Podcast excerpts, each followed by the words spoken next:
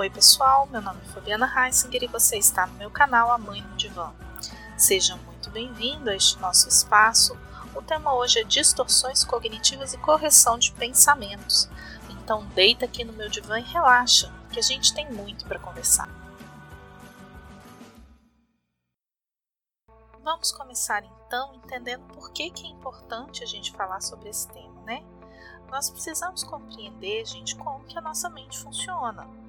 Porque assim, ela é cheia de truques que muitas vezes limitam a gente infinitamente mais do que a realidade objetiva.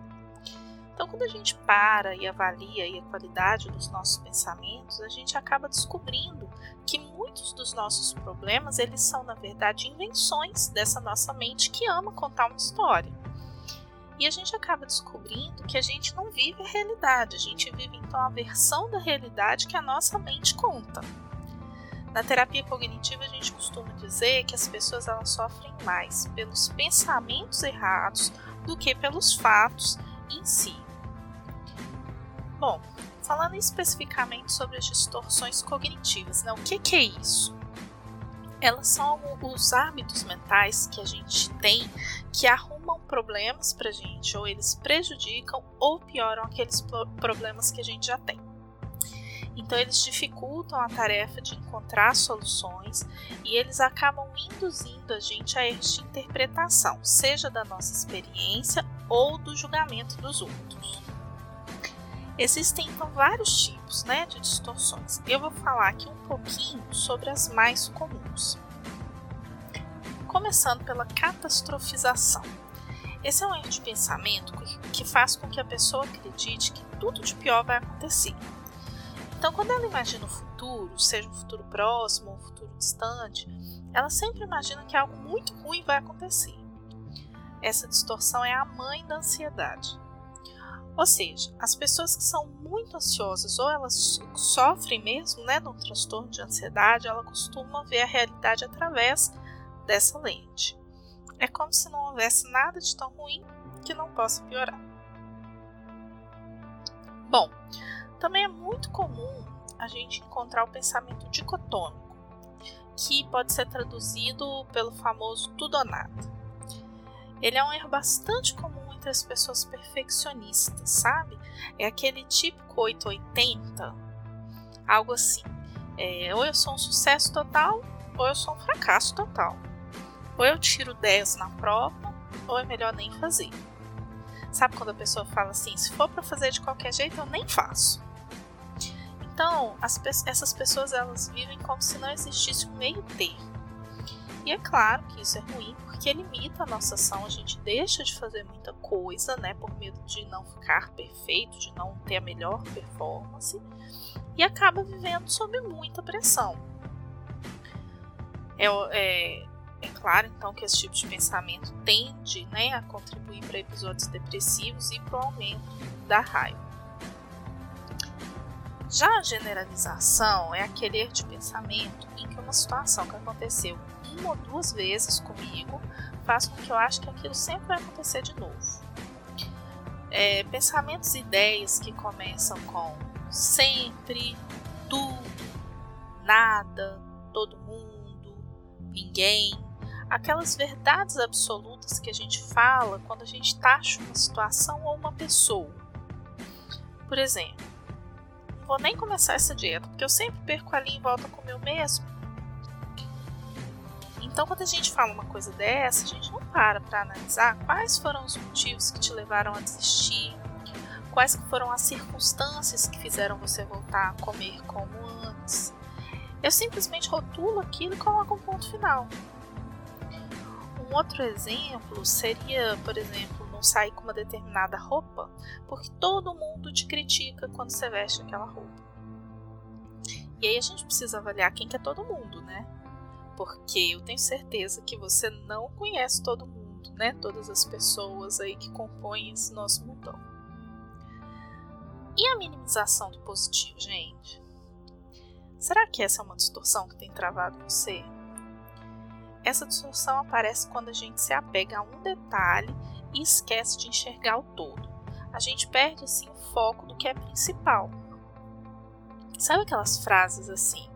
Ah, sim, mas o mais, gente, ele anula tudo que é de bom e a gente perde de novo então o foco. Imagina que você chega em casa, alguém arrumou tudo, deixou o jantar preparado, a casa tem aquele cheirinho de limpeza, a comida tá quentinha na mesa. Você olha aquela cena toda e diz assim: Graças a Deus eu vou poder descansar e comer uma boa comida. Mas que pena que amanhã eu preciso acordar cedo de novo. Entende? Você perde o momento presente, perde aquilo que está ali, ao seu alcance, com algo que realmente não importa. Falando sobre um outro erro, a gente vai entrar agora na personalização, que é quando eu acho que todas as pessoas estão falando de mim, as coisas acontecem por minha causa, eu acredito que eu sou a única responsável por todas as coisas que acontecem. Eu me coloco na frente do alvo sem o seu alvo, entendeu? a pessoa ela guarda para ela inteira responsabilidade sobre algo que sequer está sob controle dela. Então ela acaba gerando assim muito sofrimento psicológico. Agora tem uma curiosa aqui. Você consegue imaginar que pensamento positivo pode ser uma distorção cognitiva? Pois é, isso mesmo. O excesso de pensamento positivo ele nos afasta da realidade a gente acaba ignorando os nossos deveres, direitos, nos tornamos imprudentes. A pessoa não se prepara o suficiente para uma ação. Porque assim, se tudo vai dar certo, então eu posso ir levando. A pessoa acaba se arriscando demais sem necessidade. Um outro cuidado que a gente tem aqui é que a gente pode se prender a estratégias que nem estão funcionando mais, porque a gente acredita que a gente é tão dotado de tantos talentos e tantas coisas boas que nem avalia a realidade que está aí à frente. Entrando em outra distorção, tem muita gente aí que acredita que o outro é responsável por aquilo que ele está passando. E esse é o erro da vitimização. O grande problema aqui é que a gente não se torna responsável pelas nossas ações. Então você se isenta das suas responsabilidades, coloca a culpa no outro. E dessa perspectiva não existe o que ser feito. A pessoa se torna aquele reclamão, porque se a culpa é sempre do outro, só o outro pode te salvar. E aí você perde o seu poder de escolha, o seu poder de ação. Aqui, gente, nesse erro, só é possível fazer diferente quando a pessoa assume a responsabilidade e muda o que está ao alcance dela. A gente vai entrar agora nas duas últimas distorções, falando então sobre a ditadura dos deverias. E essa aqui, ó, é a mãe do estresse. A pessoa ela fica tensa porque ela sempre acha que deveria ter feito alguma coisa ou que ela deveria saber determinada coisa a gente não percebe aqui que toma as melhores decisões com o que sabe naquele momento. Sempre acha que ficou devendo alguma coisa. Novamente aqui entram os, ah, os perfeccionistas, né? Além da autoexigência, a pessoa também cria expectativas exageradas em relação ao comportamento dos outros. E assim acaba gerando emoções negativas quando essas expectativas não são preenchidas. Né? Eu deveria saber que aquilo não ia dar certo, eu deveria saber que eu não posso contar com aquela pessoa. Eu deveria ter feito aquilo diferente. Tudo isso entra aqui dentro dessa distorção. A nossa última distorção, eu acho que é a minha favorita, que é a habitual leitura mental. Gente, eu acho super engraçado que a maioria das pessoas elas não acreditam em parapsicologia, mas elas acreditam que tem o dom de saber o que, que o outro está pensando. Sabe aquela certeza? Certeza que o outro está pensando determinada coisa pelo jeito que ele olhou. E essa distorção ela também se manifesta ao contrário, que é quando eu acho que o outro sabe o que eu estou pensando sem eu falar nada. E aqui eu quero uma atenção importante de vocês, porque quanto mais íntima a relação, mais leitura mental nós fazemos. Olha, eu vou repetir quanto mais íntima a relação, mais leitura mental nós fazemos. A gente tende a achar que conhece o outro e conhece o outro tão bem que a gente sabe até o que ele pensa. aqui vale um cuidado importante, gente. Lembra que eu disse que a nossa mente adora criar histórias? Pois é, nessa distorção aqui, a pessoa não só faz a leitura mental, como ela acaba criando uma história com diálogos e tudo mais dentro da mente dela. E acredita nessas histórias, né? Bom, e agora que nós já conhecemos as distorções, e eu espero que você tenha conseguido identificar quais são as que você mais utiliza no nosso dia a dia, nós vamos falar sobre como corrigir os nossos pensamentos quando esses erros acontecem. Porque quando eu tenho muitas distorções cognitivas, eu tenho uma rigidez mental.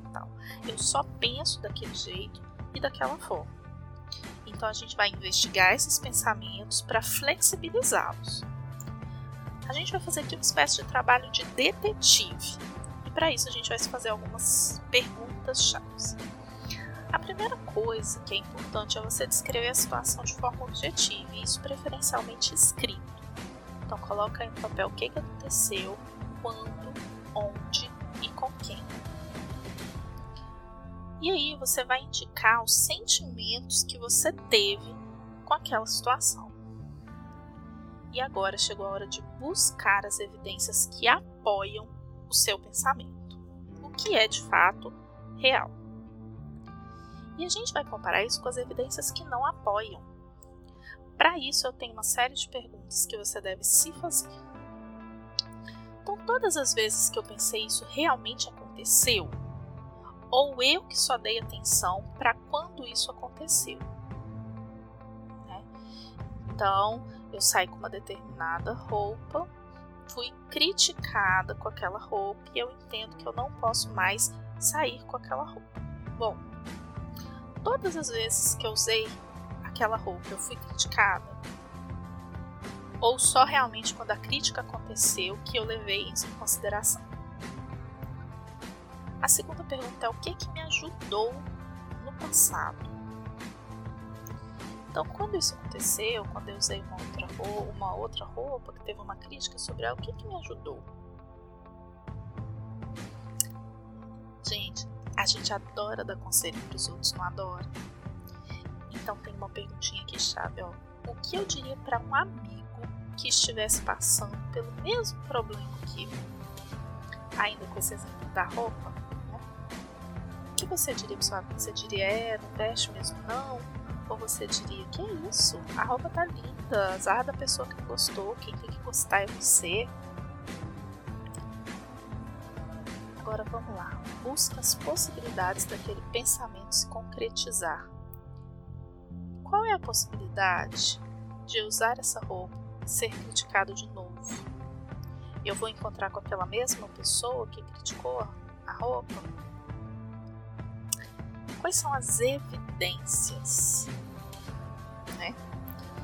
Então, se eu estiver pensando aqui, por exemplo, que eu posso sair e acabar sendo roubado, quais são as evidências que apoiam isso? Bom, você vai notar que após né, todas essas perguntas e toda essa escrita, você vai ter criado uma série de pensamentos alternativos, né? Que vão retratar de maneira muito melhor a situação. Não se trata aqui do pensamento mais positivo, entende?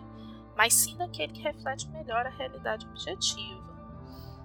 Então, eu posso acreditar que eu vou sair e ser roubado, ou eu posso entender que dentro da nossa sociedade esta é uma possibilidade, mas que existem formas né, de eu me proteger, de eu buscar sair com uma segurança maior.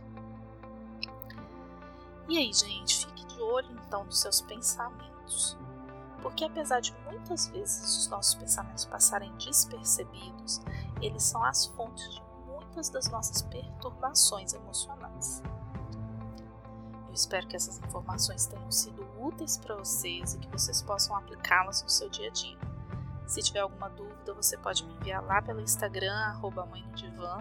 Aproveite também para me mandar sugestões para os próximos episódios, porque essa troca é muito importante. Gratidão por quem me ouviu até aqui e até o nosso próximo episódio.